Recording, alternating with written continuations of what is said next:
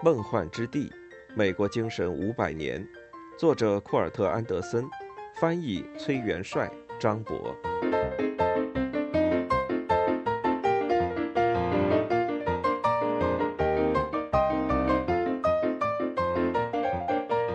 第六章：假想的朋友和敌人。早期撒旦恐慌。美国人自始至终都对天方夜谭般的事情有着虔诚的信仰。这些信仰，不论是否与基督教有关，都既有光明的一面，也有黑暗的一面。梦幻之地既是一个让人欣喜若狂的地方，又充满了噩梦般的恐怖。一方面，你或许可以获得永生；就连美国本身也是上帝计划的一部分。处在即将到来的地上天国的核心位置，这可真是棒极了。另一方面，如果你不是基督徒，那么你一定会堕入地狱。甚至，就算你信仰基督，你也有可能会下地狱。上帝已经对我们发怒，因为我们把美国搞砸了。哦不，真糟糕！然而，令虔诚的美国先驱们忧心忡忡的黑暗想象，不仅限于在地狱中度过来世的情景。当他们在现世追求建立上帝国度的快乐幻象之时，恶魔已经在折磨他们。甚至在马萨诸塞新殖民地建立以前，一名清教徒牧师就已经警告人们，在美国比在世界上任何其他地方。都更能感受到撒旦看得见、摸得着的统治。什么？是的。另一个清教徒领袖解释说，一千五百年来，基督教在欧洲传播开来，占领了市场。魔鬼却在某个时刻携一群不信神的亚洲人跨越太平洋来到了美国。魔鬼欺骗这些可怜野蛮人。妄想着我们主耶稣基督的福音永远不会来到这里，破坏和拦阻他对这些人绝对的统治。换句话说，美洲印第安人不仅仅是不信教之人，他们是撒旦的士兵。殖民者认为，尽管印第安人有很多相互独立的部落，部落之间还冲突不断。但他们最终一定会联合起来消灭殖民者。即便是在成为美国人之前，清教徒们就已经是惧怕阴谋的真理代言人。到达美洲之后，他们对阴谋的恐惧越发强烈。他们逃离了一个毒神的阴谋，就是敌基督和他的亲天主教秘密同盟，侵占英国教会上下。却发现自己来到了全球圣战的西方战线。他们刚刚经历了艰苦但刺激的朝圣之旅，跳出油锅，又跳入可怕的但也是刺激的火坑。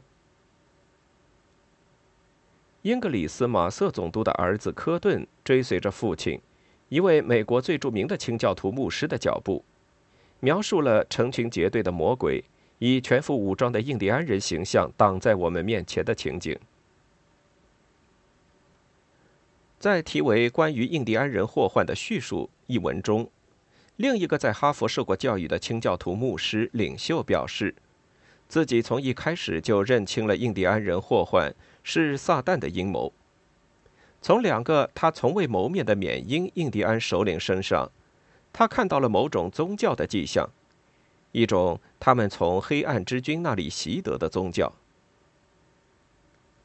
甚至连那位亲印第安的懦弱自由派人士罗杰·威廉斯，都被印第安人骇人听闻的魔鬼崇拜吓坏了。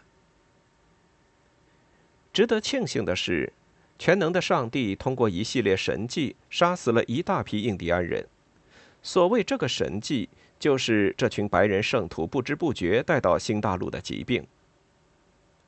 普利茅斯殖民地总督不无感激地写道：“上帝很乐意造访这些印第安人，并给他们带去疾病和成千上万的死亡。”然而，在对印第安人的第一次持久战中，殖民者们动用了另一群大概也是魔鬼的人——佩克特人来协助他们对那些确凿的魔鬼赶尽杀绝。佩克特战争中最著名的事件是1637年发生的一日大屠杀，被害的数百名原住民中有不少妇女和儿童。据英克里斯马瑟记载，他所在的一方在他出生之前，承蒙上帝的奇妙旨意，就已经注定会赢得战争。在此后两代人的时间里，英国殖民者的人口增加了三倍，超过了印第安原住民，而这些原住民自然变得警觉起来。结果是，殖民者长达半世纪以来幻想中的泛印第安联盟阴谋。成了一个自我实现的预言，原住民们真的联合起来开始反击。但在公众话语中，肃清这些新的印第安武装仍旧是一个超自然事件。在基督徒的想象中，他们战斗的对象是一群属撒旦的野兽，因此战争的一般规则并不适用。于是，又有一个哈佛毕业的牧师跳了出来，作为马萨诸塞一个部队的驻军牧师，鼓励士兵们杀、烧、击溃、毁灭所有的罪恶和腐败。对这些耶稣基督的敌人，我们不应该留有任何仁慈。从1675年夏一直持续到1676年夏的无情杀戮，是美国历史上最血腥的事件之一。十几年之后，战事重演，并且这次持续时间更长，针对的是早期美国人对另一个阴谋的恐惧——教皇势力及法国人与撒旦势力及印第安人的联合。科顿·马瑟偶然中看到了一个分叉的卷心菜根，在他看来，很像印第安棍剑，这显然是上帝送来的警号。预示着针对这些地狱犬类的新一轮战争即将到来。他布道说：“一场前所未有的战争由看不见的恶灵指挥，通过印第安人降临到新英格兰居民的头上。印第安人的首领众所周知是可怕的巫师和可憎的魔法师，并且他们会与魔鬼交谈。在欧洲。”智者进入了理性时代，可在新大陆，反理智思潮猛烈的卷土重来。早期的美国人意识到，魔鬼除了利用印第安人或天主教徒攻击他们以外，还会从善良的英国白人殖民者内部征募叛徒。如今，大多数人认为，巫师属于一个独立的范畴。来自民间迷信，与基督教并无关联。在天主教徒控制基督教的一千多年中，教会已经达成共识：巫术在中世纪并不存在。但是，伴随着新教登上历史舞台，所谓的女巫和猎巫运动出现了。一旦清教徒来到了美好与丑恶并存的应许之地。为了实现上帝的计划，并与魔鬼征战，女巫的出现或许是必然的。十七世纪四十年代，康涅狄格和马萨诸塞的清教徒每年都会判几个人犯了巫术罪，但在当时，更多的巫师被判罚款、驱逐，或是干脆被赦免，而不是被绞死。清教徒以此来证明自己的温和。围绕着巫术的这场早期疫症很快就烟消云散。两代人以来，新英格兰没有再处死过巫师。但是，1689年，正当英国本土长达几十年的宗教纷争走向结束的时候，议会通过了宽容法案，要求北美殖民地的清教徒允许自己的同胞自由的信仰和实践任何新教教派。这些最初宗教意见者的后代，现在也必须在自己的地盘允许意见的存在。这么一来，他们不过就是涌现的众多基督教教派中的区区一派。一些清教徒认为，自己被降格是撒旦作祟，但是巫师，巫师不需要被宽容。年轻的科顿马瑟牧师刚刚发表了一篇文章，阐明信心缺乏的潜在危害。一旦你开始质疑巫师的存在，那么你离质疑上帝的存在还远吗？当宽容法案变成了法律，马瑟又立刻出版了一本书《难忘的天意：关于巫术和鬼妇》，描述了当时在波士顿刚刚发生的一起有关巫术。和儿童被魔鬼附体的事件，马瑟的手册一下子成了畅销书。他的读者之一是新英格兰最古老的清教徒教会——塞勒姆第一教会的牧师。一六九一年冬天，牧师九岁的女儿开始变得举止怪异，尖叫、咆哮，高烧不断。当另一个女孩也显示出类似的犬瘟症状。病因明了起来，那就是巫术。人们指认了一些女巫、牧师的加勒比印仆人，以及另外两个当地的妇女，他们中的一个非常贫穷，另一个则不信教。接着，更多的女孩显示出异样举止，又有几个妇女被指认为巫师，然后轮到男人，再然后又有几十个人被指认。科顿·马瑟这个前程似锦的波士顿巫师专家也参与了进来。尽管操作起来十分困难，但他宣布灵异证据可以在审判巫师时应用。也就是说，控方证人对有关巫师鬼怪的梦境和超自然幻象的描述可以被当作证词。第一个被判有罪的巫师被绞死之后。马瑟建议法庭谨慎使用此类灵异证据，但是他们仍然是主要的证据，并且马瑟鼓励法官们快速并坚决的审判。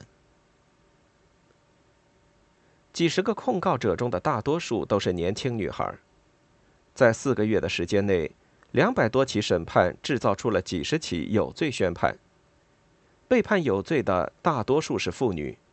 并且至少有二十名女巫和术士被执行了死刑，还有两只属魔鬼的宠物狗。另外有几个人死于狱中。而萨勒姆和安多佛两镇人口加起来才不过两千四百人。今天，我们对塞勒姆巫师审判事件的理解，大多数来自阿瑟·米勒一九五三年的戏剧《塞勒姆的女巫》。这并不是一件好事，因为塞勒姆的女巫并没有将早期美国人对魔法的相信视为真正的疯狂。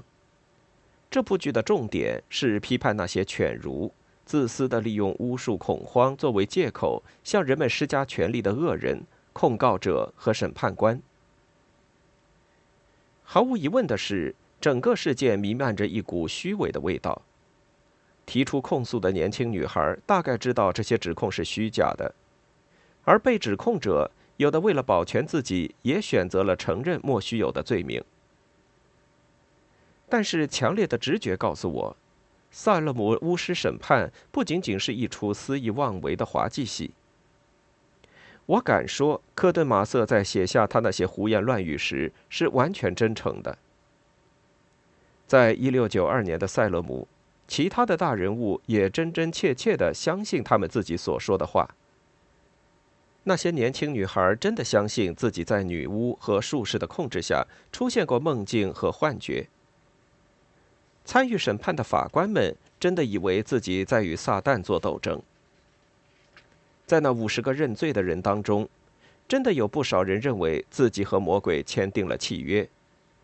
一个被定罪的女巫在审判时大声呼喊撒旦。要求他把自己从清教徒的折磨下解救走。一六九二年夏天，当疯狂到达顶峰的时候，刚刚从英国本土返回新大陆的殖民地领袖英克里斯马瑟牧师急忙叫停了巫师审判。塞勒姆曾在一天之内有八名女巫和术士被绞死，这是巫师审判的最高纪录。此后，英克里斯写了一本名为《论审判的良知》的小册子，得到了清教徒神职人员组织的批准。当时的地方长官是马瑟的朋友，他立刻解散了塞勒姆巫师法庭。从那以后，论审判良知被认为是殖民时代美国理性回归的重要转折点。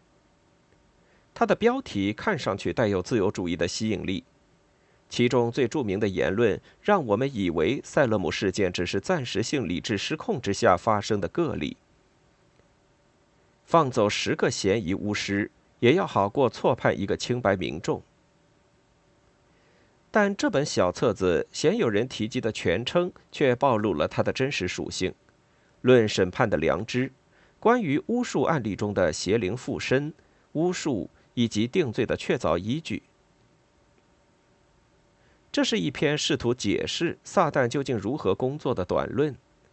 全文充斥着从世界各地搜刮来的关于邪恶魔法的二手传闻，比如一则新报道提到的一名威尼斯犹太人能够制造出一块魔法玻璃，并使它显现任何想要的人或事物的样子。对于英克里斯马瑟，塞勒姆事件的问题在于，撒旦迷惑下的控告者提出了虚假控诉。是魔鬼让原本善良的人做出了邪恶的事。历史学家埃德蒙·摩根写道：“在一六九二年的新英格兰，几乎没有人不相信女巫的存在。尽管巫术特别法庭被叫停，塞勒姆事件的审判长却继续担任新设立法庭的主审。尽管让他失望的是，灵异证据不能再作为判案依据。”他的新法庭却仍旧继续以巫术罪审判人们，长达几个月之久，并且他又在三个女巫的死刑判决上签了字。一年之后，他被选举为马萨诸塞的总督。英克里斯马瑟从来没有正面谴责过塞勒姆事件，他的儿子也几乎没有做出任何弥补过错的行为。到了几十年之后。已是他的邻舍本杰明·富兰克林所在的18世纪，科顿终于承认了错误，但他还是坚持为巫师审判和处决辩护。在世俗传统智慧的眼里，新教为金钱至上和资本主义注入了一种自以为是的情感，努力工作能增添上帝的荣光，成功看上去就像是上帝的恩赐。但对我来说，越发清晰的是，美国的新教更深、更广、更持久的影响在于，它允许人们幻想层出不穷的超自然现象，或对于现实的不正确解释，并且允许人们以热切的确定性拥抱他们想要相信的一切。与此同时，科学在逐渐成型，就像科学一样，新教的驱动力。在于对固有宗教体系的怀疑。这旧体系急需被修正或被摒弃。但与科学不同的是，新教要把旧的体系用新的教条来代替。科学方法在于永不停息的怀疑，每一条真理都被认为是片面的、暂时的，是现有条件下对现实最好的解释。新教则是对科学的拙劣模仿。虔诚的新教徒们观察自然世界，是为了推测出潜藏在每一件异常事物背后的上帝或魔鬼的旨意。不管这些事件是彗星、是飓风、是印第安人的袭击，还是不寻常的疾病或死亡，对于这种新兴美国宗教的信徒来说，真理就在那里等待着他们。每件事的发生都有背后的旨意。而这些旨意很容易调查清楚。这个国家从建立伊始就像一个空的器皿，供人们盛放关于一夜暴富、乌托邦和永生的幻想。这个容器大的足以让各式各样的新幻想源源不断的衍生出来。这种事还是有史以来第一次。普通平凡的个体主动参与一个国家从无到有的即兴建成，并由此塑造了世界。